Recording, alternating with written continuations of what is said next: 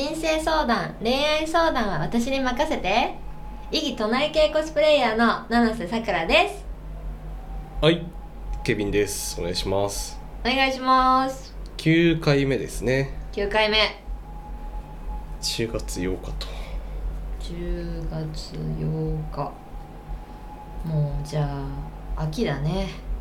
さすがにさすがに秋ださすがに秋ねもうでしょ30度超えてないよねここら辺だと、まだ今日17日ですけどな21ぐらいから涼しくなるっぽいですけどね。そうなんかそろそろ秋雨前線が来そうな秋の長雨が来そうな気がするんだけどあこのの時にはもうそれすらも終わってそうな気が。10月の31日が自分の誕生日なんだけどはい。基本的に10月31日って、えっと、過去の気象データ見てもほとんど晴れっていう私生まれてから雨降ったのがほぼないらしいから1回か2回ぐらいかな。なので多分今日も晴れです。10月8日も。雑だな。ちょっとその前何回か前にその七瀬さんとの俺のフォロワーさんからのメールでうん。あの経経緯とか推してる経緯とか理由を教えてくださいっていうやつではいそういえば経緯はそこで話したんですけど、うん。理由って考えたことなかったなと思って。確かに。考えてたんです。ここだからその前回から23週間ぐらい。はいはいはい。で七瀬さくらイコールテレビイコールプロレスオアボクシングっていう方程式ができたんですけど。ほこれはちょっとテレビイコールボクシング論っていうのがあって。ううん。ボクシング？ボクシングとかプロレスとか。プロレスね。まあ、例えだからそのこれってあのオードリーのラジオとかやってる飯塚大吾っていう構成作家の人が言っ昔にツイッターで言ってたんですけど、うん。まあ、テレビはある程度ルールとかバジェットとかまあかっちり決まってて放送尺とかその中でやる、まあ、戦い。そうだね。でまあ YouTube とかってもうバジェットも関係なければ時間も関係ないし、編集しちゃえばいいもんね。そうなんですよ。だからそれってもうストリートファイトじゃないですか。で、まあ、特に放送コードとかも本来はないはずだから YouTube は今規制結構ありますけどそうだね。なんか本来ネットの動画ってそういうものがないじゃないですか。だそう考えるとストリートファイトと同じだよなっていう。そうだね。自由がゆえの、はい。って感じだよね。でだからそれをだからテレビはプロレスとかボクシングでうんネットの動画はストリートファイト、うん。それ考えるとまあ七瀬さんってテレビ的っていうか、まあ、そういう意味であ規制がちゃんとあるっていうかここまでっていうラインは多分ちゃんとあるじゃないですか。あるね。めちゃくちゃあるね。ちゃんと一応。らそこが多分俺好きなんじゃないかなって思って。その解釈で褒められたのは初めてかもしれないね。だからそのルール自分のできる範囲内のルールで戦うっていうか。うーん。そうだね。なんかこうってい決めたわけじゃないけど、はい。売れる前からいつか売れたら困るからこうしよう。いつか売れたら困るからこういう流れにしようとかいうのはすんごい昔から考えててで、まあ、自分の中の譲れないものが多分結構しっかりある。それをやらないやる。やらないと売れないとかやった方がチャンスになる。だとしても倫理的にとか人間としてそんなやつ嫌だはい。みたいなことを結構そういう場面場面い今までいっぱいあったけどそうだねだから番組の MC とか司会とかめっちゃ呼ばれるのかもしれない,、今思うとね。そこがちょっとそその話をちょっと考えてて、まあ、非常にテレビ的というかうん。放送的というか。そうだね。なんか自由ではっちゃけて上みたいな感じとはかなりかけ離れてるね。やってもいい場所でやらないかもね、はいはいはい。テクノでも結局テクノなんてもう自由マックスのイベント配信イベントだと思うけどアーカイブ残さないあのはい番組は、生放送のみ。で結構いろんなこともぶっちゃけて話もするみんな。あそこですらやっぱりそうだね。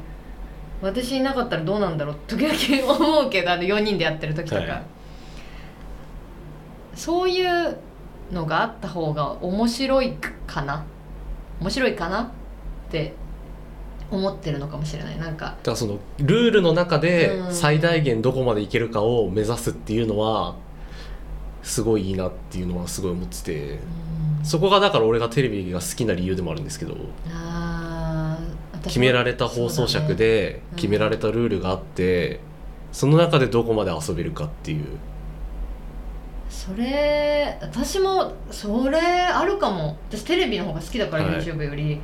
それはあるかも。なんだろう。なんかプロのはいはいはいはい。腕の見せ所というか、まあそのプロレス的なさ、はい。あのエンターテインメントじゃん、テレビって。そのまあみんな分かっててやってんだよ。みんな分かってて楽しんでんだよみたいなツイッターによくあるはい。あの名言みたいなのがあるけどあれをプロが本気でやるっていうのが素晴らしいよね、うん、テレビ好きだな。そういう風に褒められるとテレビ好きとしては嬉しいかもしれない。テレビ？ああだから俺は「ビバンを見なきゃいけないし。私はタリフタを見なきゃいけない。で俺は多分ナースさんに若林さんの本をプレゼントしなきゃいけないってことですよね。これはねもうあの数々の人に私プレゼントしてきてますから。いやでも本当にあのーあの最近あの「午前0時の森」はい。のこっち側、はい。私あの時ツイッターで実況した時に初めて見たの「午前0時の森」は何度も見てたけど、はい。あのなんか UFO キャッチャーの回とか、はいはいはい。なんかこういろんなゲストがいる回を見てたけどなんかもう言ってることが全部分かりすぎてあのケータリング人いるといけないとか、えっと、サインをこう他の出演者の流れで頼まれたら私にも頼まないと申し訳ないと思ってるから頼んでんだとかもうあるもん。あのイベントとかでも。なんか「写真撮ってください」って言ってその私避けようとしたらあのし MC だったから「あ七瀬さんもどうぞ」みたいな「いやいやいやいや。ああはいはいはい。私はいらないでしょ」はい。みたいな。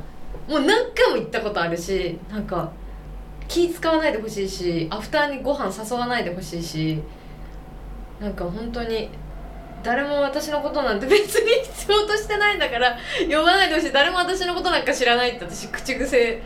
私のことなんか誰も見てないって思ってるから本当にだからあのー泣きそうになった見ててこっち側の森っていうのはだからその自己開示の場なんですよ。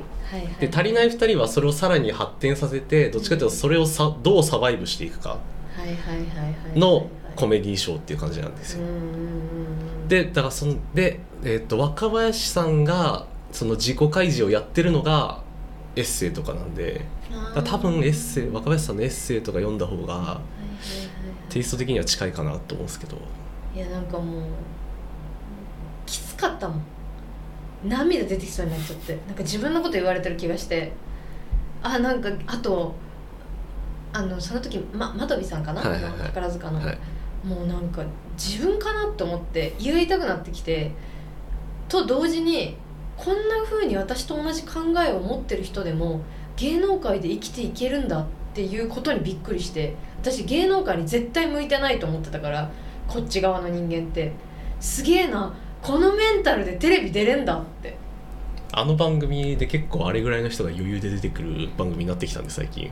なんかもうめっちゃえなえそれでよく入れるねあのモンスターだらけの世界にって。私はこの業界だけで辛いのになんかもうこっち側の人間があんな世界で生きていけないくなんてもう本当に尊敬する。無理無理無理って。じゃあ全然七瀬さんは足りない側ですよ。足りないですよ。足りる日なんて来ないと思っても。いいよ。もう一生足りないままで。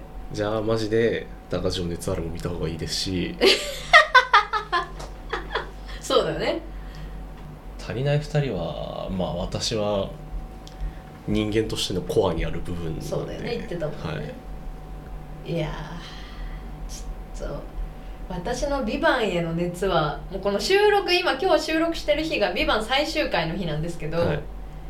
もうね全然なんかもうそれに足りない2人歴史の歴史が違うからな「ビバンはもう10話で終わりだから。はいはいはい。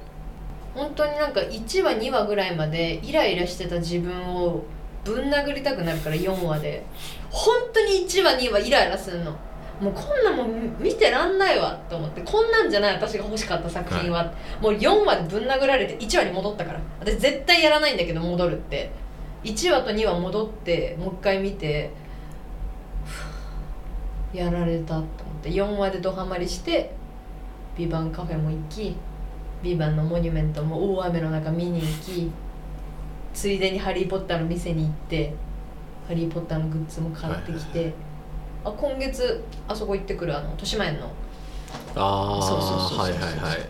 そのために今「ハリー・ポッターを」えっ、と映画を最初から見直してる。賢者の石から、はい久々に見直すと忘れてるなって思った。てかそもそも「アズカバンの囚人」までしか見てないんで3はいはいはい。作目までしか、ハリー・ポッター面白いね。ハリー・ポッター俺マジで飛び飛びで見てるんですよね。ハリー・ポッター面白い。なんか私も本当記憶も飛んでるから、はもうちゃんと賢者の石秘密の部屋アズカバンの囚人炎のゴブレット、はい。師匠の騎士団えーっと謎のプリンスかな。はいはいはいで死の秘宝か。はい。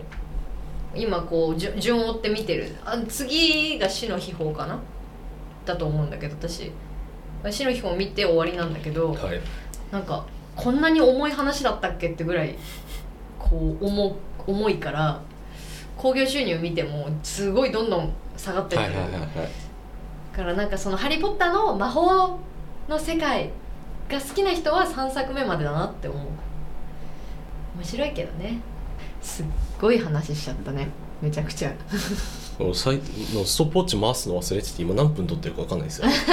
最初に撮る前に結構長めによ無駄話をしてヨタ話をしたんで。ヨタ話してたからね。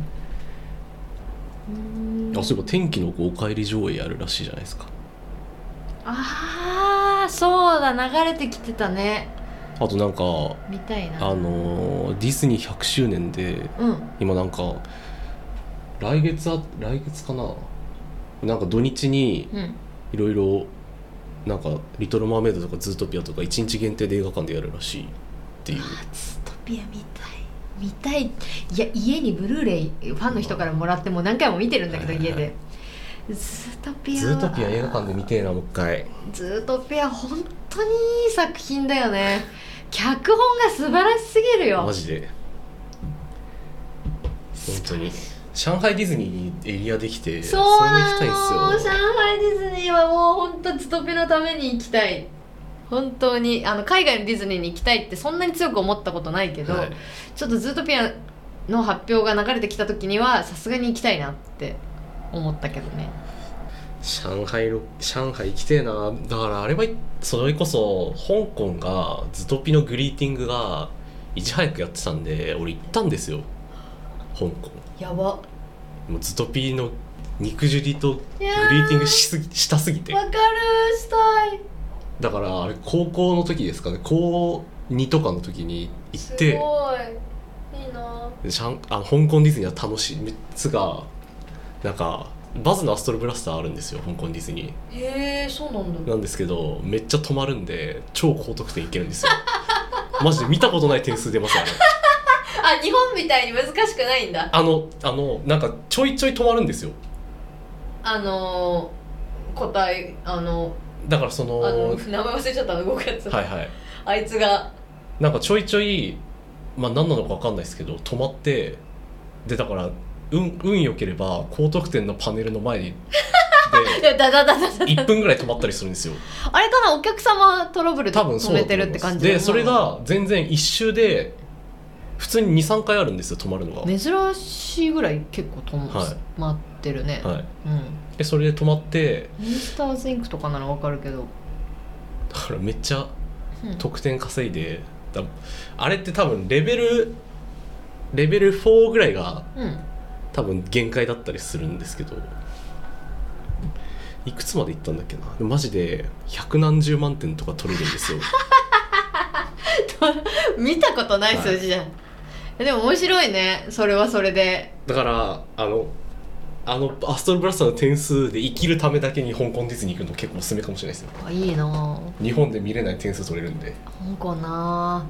いや海外は本当に仕事でしか行ったことないから香港はねあとショーもめっちゃ良かったです。あそれ言ってる人いる香ね港ショーのクオリティがちょっと違いディますねズニーのアカウントも結構見てるから流れてきてるけどそのショーがいいとかあとあのーねグリーティングもだいそうぶ向こうあんまりグリーティング文化ないんでそうだよね。マジでだから肉汁登場したてだったのに、うん。マジで5分ぐらいで取れてなんかあれでしょ？なんか日本みたいになんかすごい並んで剥がしが厳しくてみたいな感じと全然違うって言ってたもうよね全然なんかそのだから日本東京でいうワールドバザール的なところがまあうん。入ったらあるんですけど、うんうんうん。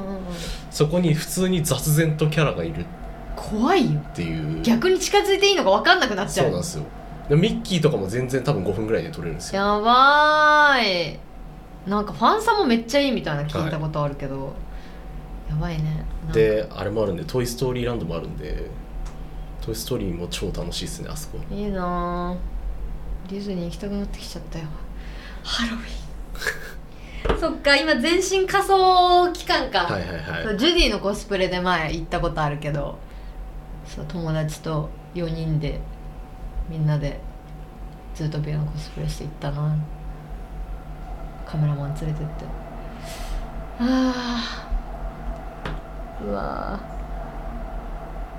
ー。仮装もやりたいけどな今やるんだったらなんだろうなプリンセスも1回ぐらいやってみたいけどね。ガチガチに。はいはいはい。一度もやったことないからプリンセスのコスプレは。なんどうします？メールにするかこの10月8日を触れてみるか。10月8日でもあんま何もないね。そうなんですよ。あのまあでも結構誕生日。誕生日ね。は人は有名な人がブルーノ・マーズ。はい。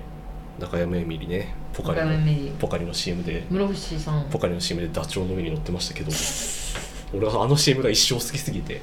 あの CM さいまだに結構テレビでも使われてるじゃん、こう昔の CM 特集みたいなので、めちゃくちゃいいよね。あれはもう俺は超好きですね。あれは本当にあの CM を作った、あのープロデューサーというかデザイナーというか素晴らしいと思う本当に。俺は本当に CM の話か中山エミリの話が出たら絶対この話してます。いやでもあの CM は本当にいいと思う。あれは若い子でも結構テレビで見たことある人いるんじゃないかな。割と使われてるよね。多分俺ツイッターでも言ってる気がするな。なんか中山エミリが出てきた瞬間に今日ダチョウ乗ってないなとかツイートしてる。やっぱり中山エミリといえばダチョウに乗ってるものなんででも言われてみると私も中山えみりさんはそのイメージが一番強いかも、うん。言われてみるとねすぐ出てこないけど。あとはなんか昔 E テレの科学番組とか出てたよなっていうそんぐらいの記憶がざっくりあって。へえずっとずっと綺麗だなっていうぐらいしか、うん。い今もねお美しいけど。ダチョウに乗ってるからかなと思うんですけど。やっぱりダチョウに乗るってね多分健康にもいいと思うんで。じゃあどうします？はいメール行ったりします？メール行ってみましょう。行ったり行かなかったり。じゃあ前回の残りがの相談カレー相談室をはい。やるぜよ。やるぜ赤味噌さん。はい。辛さレベル88赤味噌さん辛さレベル88今3年付き合ってる彼女が、匂いも嫌なほどの大のカレー嫌いなことを最近知りました。ほ結婚も考えていたのですが食卓にカレーが出ない生活が今後続くのかと思うと不安しかないです。でもまあこれってあり得るっていうか例えば俺超そば好きなんですけどううん。例えば奥さんがそばアレルギーだったらそれはもう一生ないじゃないですか。無理だね。絶対ないじゃないですか。そばアレルギー危ないしね、はい。うん。でそう考えると別にこれってあるしなと思ったんですけど普通に。そうだね。まあ匂いがダメっていう段階で家の中ではまあ絶対食べれないから、ね。まあ、家の外で食べて歯磨いて帰ってくるしかないんだはい。けど、でもまあこれって、まあ、今これ食べ物の問題だけど食べ物以外でも多分いろいろ何でも当てはまることだと思うんだよね。絶対にこれは嫌だとか、はい。はいはいまあ私だったらまあタバコ。はい。私はそのなんだろうもともとあの鼻の度が弱くて生まれつき。もうタバコの匂いであのすぐ喉痛くなったりとか頭痛くなっちゃうからもうもう真横でずっと吸ってられるような人だと私はもうあの無理だからまあでも友達みんなタバコ吸ってる子いっぱいいるから離れて吸ってもらうだけの話なんだけどじゃあそれ結婚ってなるとどうなのかってなると無理だしっていうことって多分いっぱいあると思うんだよね。なんか例えばめっちゃ筋トレしてる人がマッチョ嫌いな人と結婚したいとかこともあるだろうしだからまあ恋愛結婚じゃないものだったらなんだろうこうわやわや話題になるぐらいで済む我慢するで済むかもしれないけど結婚ってなると同じ家に基本的に住むわけだからそうですね。それにこのもう結婚ってそその2人だけの話じゃないし家族と家族、はいはいはいはい。名字もねはい。基本的に変わるんだから、って考えるとやっぱり欠点まあこれを欠点と言っていいのか分かんないけど欠点まで受け入れるのが結婚というか分かってることであれば、はいはいはいカレーを家で食べたいっていう気持ちと彼女とずっと一生過ごしていきたいっていう気持ちの天秤だよね。ああはい。本当に私だったら私カレーちなみに大好きなんだけど結婚したいって思うぐらい好きな相手がカレーが匂いもダメだったら私は一生食べないかマジっすか、なうん俺は隠れてこそこそ食べますけどね。あのまあ外で食べるってことはあるかもしれない。まあだからこれはカレーだったらカレーだからまだ救いがある話ですよねうん。カレーだったら外で食べれるしね食えるし。でもやっぱなんかねうん。なんかそうだね。まあまあカレーなら。ええんちゃう？と思いますけどね。はい私はねその例えばさめちゃくちゃカレー好きだったらはいはい耐えられないしそれで結婚できないってことになるかもしれないけどでも私私は好きな人は命を自分が捨ててもいいと思うレベルじゃないと好きにならないから私は激重な人間だから命を捨ててもいいと思うほど好きな相手が匂いも嫌なぐらいだったらまあ食べないよね。って激重人間は思っちゃうけど。そうだね。カレーカレーか。なんかそれよりも、まあ、結婚してもしおお子さんをね子供を持つってなった時の方が心配かな。ああそれはありますね。自分はいいよ。別に食べなくても死ぬまで。でも子供がやっぱりその給食で食べるとかどっかで食べた時に美味しいってなって家でも食べたい。でもうちはカレーが出ないんだって。カレー出ないお家なんかないよって言われたりとか。まあそうなった時は多分奥様の方だよね。奥様の方が死ぬほどカレーが嫌いなのに子供のために作るかとかなんかそっちの問題の方が出てきそうかなって。結婚まで見るとするとね。その未来まで見通すとね、まあそんな先のことまで考えてもしょうがないんだけどでもご結婚するんだったらそこら辺も考えた方が後でこう心構えがあるのとないのとだと全然違うからね。まあただ結婚するってだけだったら私ならまあいっかな。食べなくても。外で食べれるし。いいよ。好きな人のためだったら我慢するよっていう。よくないですね。自己犠牲型にこういうタイプの質問をするのは。全然我慢しちゃうから私。そうですね。俺も俺はまあでも外でこそこそ食べるけど家じゃ食べないかもな。あただこのカレーがタバコだったら私は無理です。あの結婚しないです。あのそもそも私はあのタバコ吸ってる人とと結婚しよう以前に付き合おうみたいなあの段階の時に弾いちゃうんでここの話にならない。すいませんね。あのタバコ吸ってる人が悪ってわけじゃないんですよ。あの私とタバコ吸ってる人悪ですよ。タバコ吸ってる人が悪ってわけじゃないけど私がタバコ吸ってる人とは付き合えないよっていうだけのね。俺も俺も吸吸ってない期間は悪だと思って生きてますから。吸ってない吸ってない期間はタバコを吸ってる人のこと悪だと思って生きてますから。基本的にだから俺は全く家だと全く吸わないです。ああ、まあ、喫煙所があるところうん。でしか吸わないです、そういうことね、ははいい、はいはい。だから携帯灰皿も持ってないしあー。マジで喫煙所あるところでしか吸わない。だからあのヘビースモーカーみたいなあの感じじゃない吸いたいっていう常にウォントがあるタイプではないのね、はい。ウォンニードがあるタイプではないってことか、湖のほとりの釣り人さん、湖のほとりの釣り人さん。はい。まあ、中から希望って書いてあるから5ぐらいですかね。55 5ぐらいじゃないですか？推しとのいい距離感。ってどうキープしたらいいでしょうか推しとのいい距離感いい距離感をどうとするか問題がまずありますよそうなんだよね。推しとのいい距推しとのいい距離感だって。離 だって。だって。だって。推しとのいい距離感ね。うーん。ちょっとざっくりしてるねどういう状況なんだろうね。どういう状況なのかどどこをいいとするのか。えっと多分まあ推理すると推しとのいい距離感って聞いてる段階で推しと距離感が近いんだろうね。はいはいはいはい。あのー遠い人は多分この質問しないと思うんだよね。はいはいはいだって遠いからはい。はい距離感なんて考えたこともないと思うんだよね。遠い人は。アイドルとか。でも推しとのいい距離感ってことを考えるってことは近かったり離れたりするからどこが正しいんだろうとかどこら辺をキープすればいいんだろうみたいな感じなのかな。どこまで入り込んでいいんだろうみたいな。うーん。これ難しい。これちなみに押され側も結構私側も難しくてナンさんだって距離詰めるタイプです私は超絶距離詰めるタイプなんですけど私は誰も参考にしないでくださいね。本当に間違ってると思うんで私は。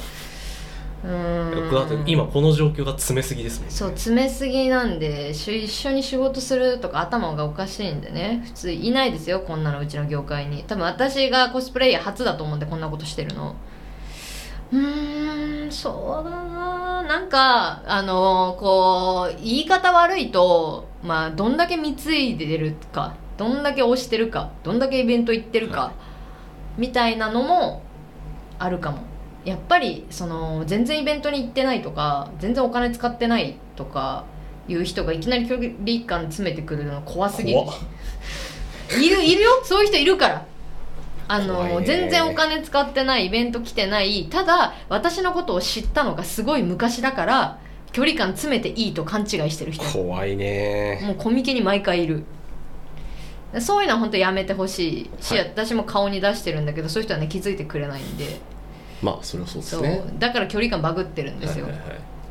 まあそれなりに彼女が喜ぶようになんか定期的にちゃんと彼女にお金を使ってるんであれば多少はちょっとこう馴染みっぽい感じのムーブをしてもいいと思うんだけどじゃあそれって何万円からなのかみたいな話になってくると結構難しい。まあ人によるところがでかいですよね。本当になんだろうなんかそのその人の相場っていうものがあると思うんだよね、はいはいはいはい。例えば大体みんな配信者とかだったらもう一回毎回毎回毎日1000円ぐらい投げてますみたいな人だったらもう毎日来てて毎日1000円投げてたらまあそれなりにもうそうですね、うんこう支えてくれてるみたいはない。ところがあるけど、なんか1ヶ月に1回ぐらい来て1万円だけ投げてそれでドヤ顔してたら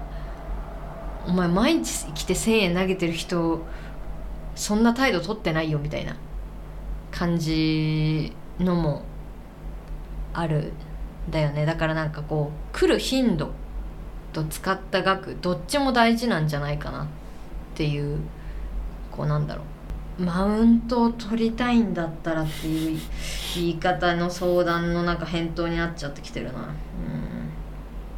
まあいい距離感って考えるんだったら今はこれはどんだけ距離を詰めていいかって話をしてるけどいい距離感っていうのはあの距離を詰めないことですね。多分そうですね。うん、あの常に行こうとしなければ向こうが来てくれると思います。あのそれなりにちゃんとイベント行ったりお金使ってる人で距離感を詰めようとしないんであれば普通は推し側が多少気使って、あのーそうです距離詰めてくれると。あんまり自分から詰めたことってないかも。そうだから常に行かない人の方がちなみにモテますあのケビン君を見てください。距離を詰めない結果番組を一緒にやってるんでこういうことです。ありがとうございます。オフトラックが答えです。推しと距離を詰めないようにしてしてポッドキャスト番組を立ち上げる。これが正解だ。これが正解です。あのそれなりにイベントに行きそれなりにお金を落としポッドキャスト番組を立ち上げる。ポッドキャスト番組を立ち上げていい感じの頃合いに推しに「僕と番組やりませんか?」って言う、えーそうすると推しとの距離感が、えーありえないほど縮みます。これが答えだ。これが答えなんかな。俺どうだろう。昔推してた某メジャー系のアイドルの時もそんなにあれっすね。詰めたりしなかったけど最後の方はこの前あそこに食べって言われてうん。ドキッとするみたいなことが毎回あるみたいな感じだったから。詰めないと向こうから寄ってきてくれんだよ、うん。恋愛と一緒。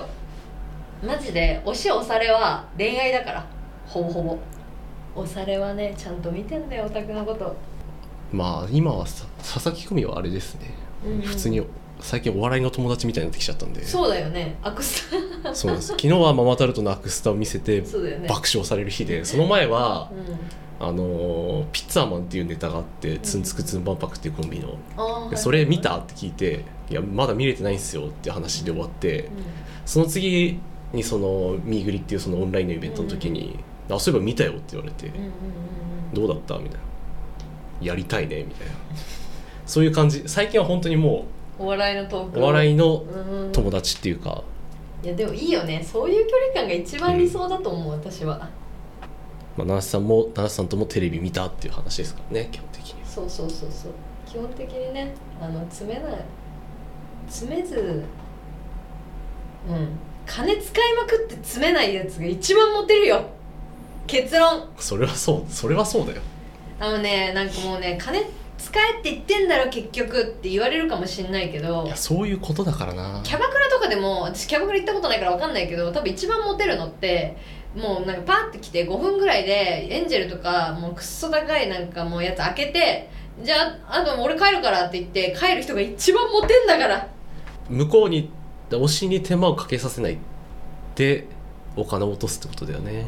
なんか前友達が AKB の誰かを推してて、はい。女の子なんだけどでなんか私はあんまりそういうアイドル詳しくないから分かんないんだけど握手券をなんかすごいめちゃくちゃ何十枚何百枚みたいな、大量に積んでこうチケットを出すみたいな時になんだろうなんかこう推してる女の子にも認知もらってる子ではい。えっとチケットバーって出してそれだけですごい分数こう喋れるみたいな時もすごい昔の話だけど、その期間なんかもう向こうが握手しようとしてきたら「あもういいから」みたいな「休憩して」って言ってこう。あやりやりますね。俺も結構やります。そうなんか声声が枯れてたらしくて。ああそれは全然やりますよ。やんなきゃダメですよ。あもういいよ喋んないで。もうあの別になんかもう適当になんかもうもういいよ。はいや休んでみたいなことをその女の子が私の友達の子が言ったらもう相手がもうボロ泣きし始めちゃったらしくてもう目崩れるよみたいなこと言って俺だからちょっとありがとうって言ってずっと泣いてそのままなんか2人ともなんか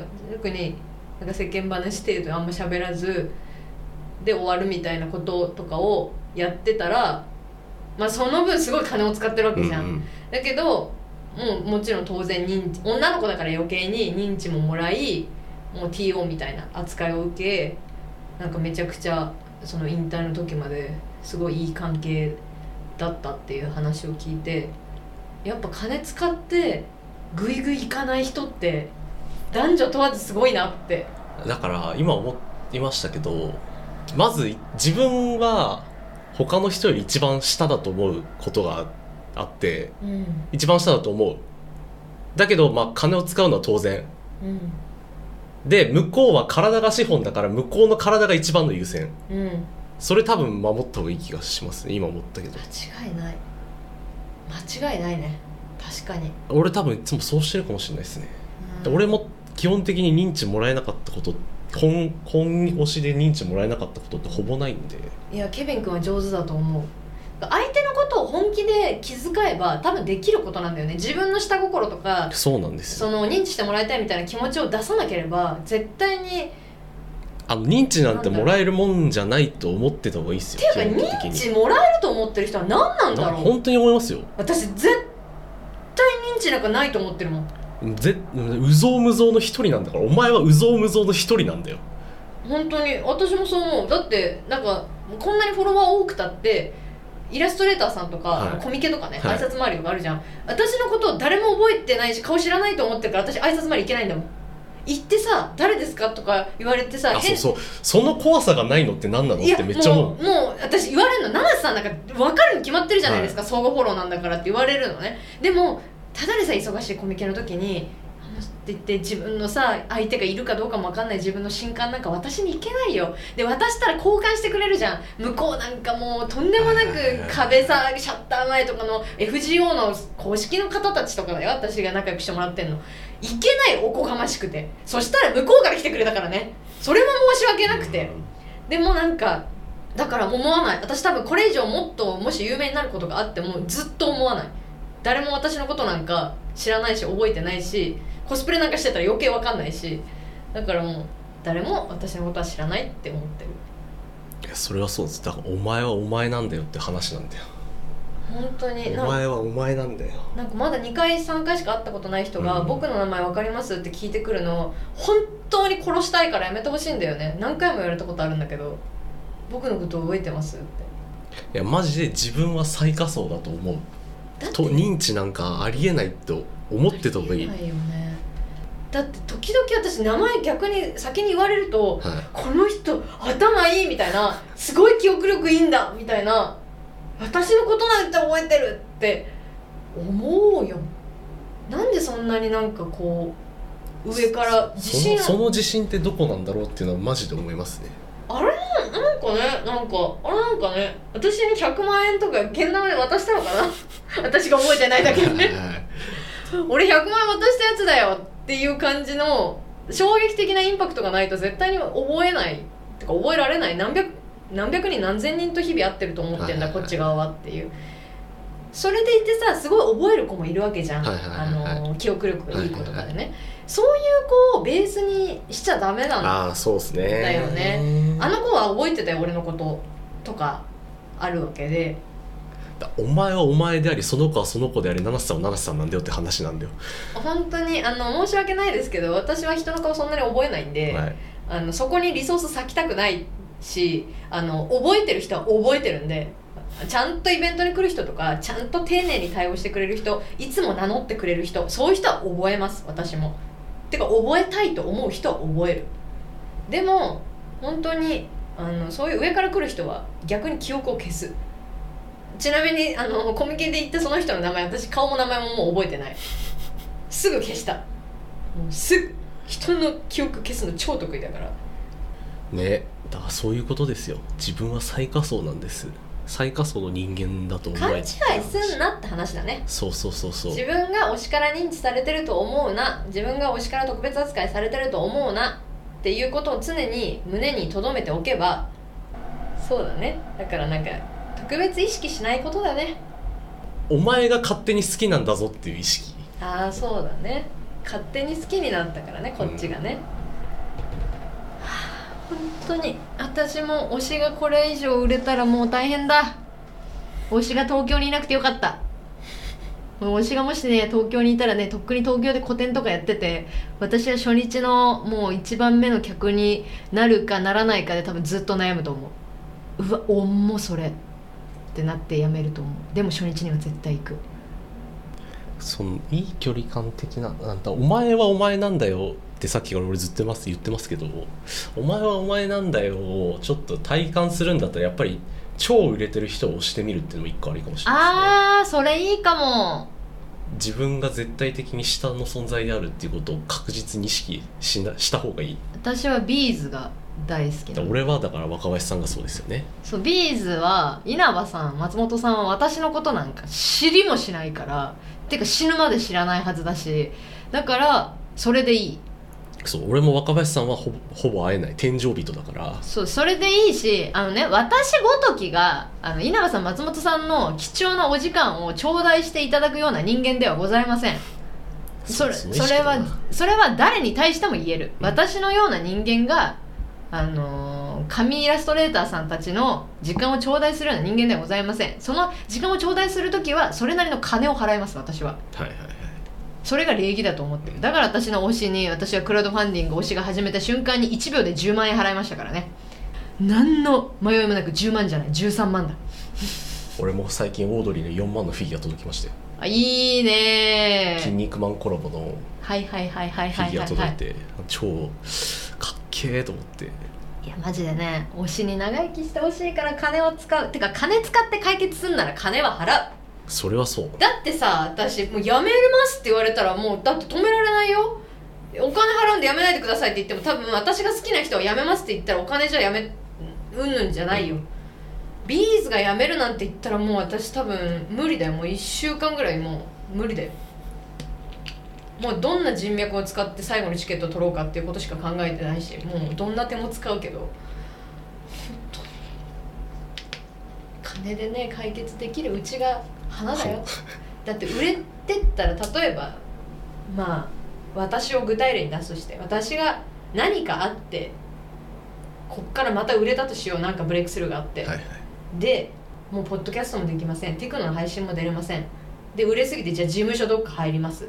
そうすると事務所全管理よもうコミケも出れませんもうこんなんなんか絶対できないですよ。七玉会議室できません。もう全部やらないでください。もう簡単に気軽にファンと会わないでください。もう LINE のオープンチャット消してください、はいはいはい。もうコミュニティ消してください、はい。ツイッターのって言われて。私多分みんなの前からあもうほとんど出れなくなるよ。そうなった時に本当に私はなんかいや売れてくれてよかったって思うよ。私がオタクだったら。でもめっちゃなんであの時行かなかったんだろうみたいなさ感じになったりするじゃんもっと会える時に会っとけばよかったとかさ、まあ、あと亡くなってしまうとかね。病気とかで。後悔したら遅いから推しは押せる時に押せって押され側が言うなっていうのでアイドルがなんかその通りだっていうなんかもうよくわかんないファンどもがそのリプライに群がってたけど前。推しは押せる時に押せっていうのをファンに押される側のアイドルが言うのは間違ってるってアイドルが言ってなんか推し変しまくりたいオタクたちがそれに超賛同してたけど私は笑っちゃったけどね。いやそれを強く誰よりも考えてて実感してるのはこっちだよと、うん。だってこっちはいつ辞めるか大体想定してるんだもん。知らないよって言わないだけでああもうあと何年後に辞めんのにな確実にって。ああいいんだ今押さなくてっていうさ気持ちとか諦めみたいなのもあるわけじゃん。でそれをさ事前に教えてくれてんだよ。もう優しいと思うよ。教えてくれ。長っ。いやもうちょっと無駄な話が多かったからもうバチバチにカットしてもらって構わないです。そうですね。もうあの20分ぐらいカットして。頑張ります。もう切って切って切りまくって。まあ多分素材は多分もう1時間超えてるんで。そう切りまくってくださいじゃあ告知。はい。えー、先週と変わらず10月29日日曜日七瀬桜生誕祭2023がやります。でもうあのー多分この時期にはとっくにえっと生誕祭のチケットの予予約フォームとえっ、とあれですねシャンパンの予約サイトが出来上がってると思うのでストアーズからシャンパンを購入していただいて、えー、ヤフーのパスマーケットさんからチケットを購入していただいてどちらもあの必ず事前申請しないと買えないようになってるので、まあ、当日分、まあ、待ってればあるかもしれないですけど基本的に当日分ないので必ずあのチケットとシャンパンを事前に購入お願いします。以上です。はい。ということでこの番組からはチェキが出てますせと。オフトラックの公式ストアーズから、えーチェキが販売中です。奈良さくらのサムネイルに使われているチェキが出てますね。はい。ということで買ってください。ギャラ直結型です。えーこの配信はえーお互い双方ノーギャラなので、えーチェキがチェキが売れた分だけがそのままギャラになるので、えー皆さんの応援次第でこの番組が続くか続かないかが、えー決まっているというもう常にクラウドファンディングみたいな番組なのでよろしくお願いします。マジで売り上げが良ければ YouTube 版は動画になるかもしれません。そうですね。売り上げ良かったらあの YouTube 動画配信できるし動画配信多分待ってる人めちゃくちゃ多いと思うので動画見たい人はぜひあのチェキとかあとステッカーとかオフトラックのグッズを買って応援していただけたらなと思います。俺に GoPro を買わせてください。GoPro かインスタ360を買わせてください。そうだねどっちもいいね。うん。いうんうん。や車とか乗るんだったらインスタ360360撮っとけばいいかなと思って。どっちもいいよね。どっちも必要なんだよね。そうですね。使い勝手違うんだよ、やっぱその固定ってなるとやっぱインスタ360の魚眼っぽいから。そう。あれはねポイントで使うものであって、はい。だったら GoPro まあどっちも必要かな、ね。どっちもどっちも欲しいです。どっちもし欲しいものリスト作ろうかな。オフトラック欲しいものリスト作ってください。であの 機材一覧並べて、ああこれがあれば動画配信できるんだ。じゃあこれ送ってあげようって人もいるかもしれないんで。送ってもし本当に送ってくれたらマジでその人のための一本取りますよ。確かに。その人のだ例えばメール送ってくれたらその人のメールしか読まない一本も作りますし。そうだねその人が話してほしい話もしますよ。そうだね。ちょっと欲しいものリスト作って機材買ってくれた人のコーナーをやります。なんであのすごいですね。もうほぼクラウドファンディングです。出たもうさだからさっきからつながるじゃないですか。金を払ったやつが結局偉いっていう話。今週の結論は金が払ったやつが金を払ったやつが偉いっていう話金をでした。払ったやつが正義って話でした。ということで9回目ありがとうございました、ありがとうございました